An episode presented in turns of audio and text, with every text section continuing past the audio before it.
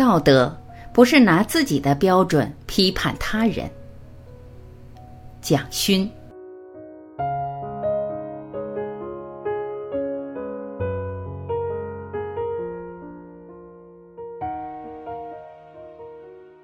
从法国回台湾后，我的第一份工作是在私立大学任职，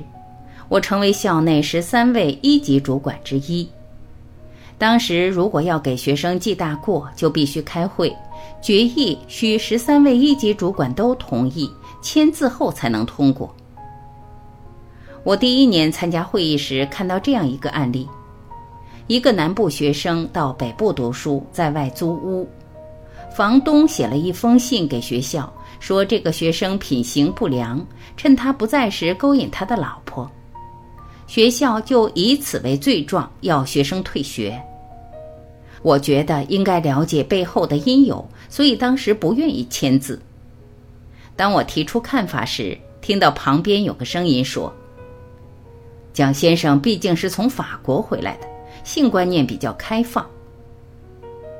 听罢，我吓了一跳，我还没来得及说明，就已经被判定了。其实这个案例是不自觉地受到了群体文化的影响，许多事情都变成了想当然，即使事后发现不是如此，也不会有人去反省。群体的道德意识往往会变成对他人的指责。在西方，道德观已经回归到个体的自我检视，对他人的批判不叫道德，对自己行为的反省才是。苏格拉底被判处死刑时，学生要他逃走，他在服刑和逃跑之外，选择了饮下毒锦汁而死，因为他认为他的死刑是经过民主投票的，他必须遵守这样的道德意识，接受这样的结局，这才是道德，非如今日社会中从上至下，不管是政治人物还是市井小民，都在振振有词地指着别人骂不道德。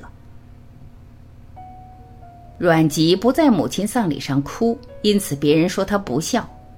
而看到他吐血的只有一个朋友，于是这件事被记录在《世说新语》中。阮籍这么做不是没有道德，而是他不想让道德情操变成一种表演。当道德变成一种表演，就是作假，就会变成各种形态的演出，就会让最没有道德的人变成最有道德的人。语言和行为便开始分离。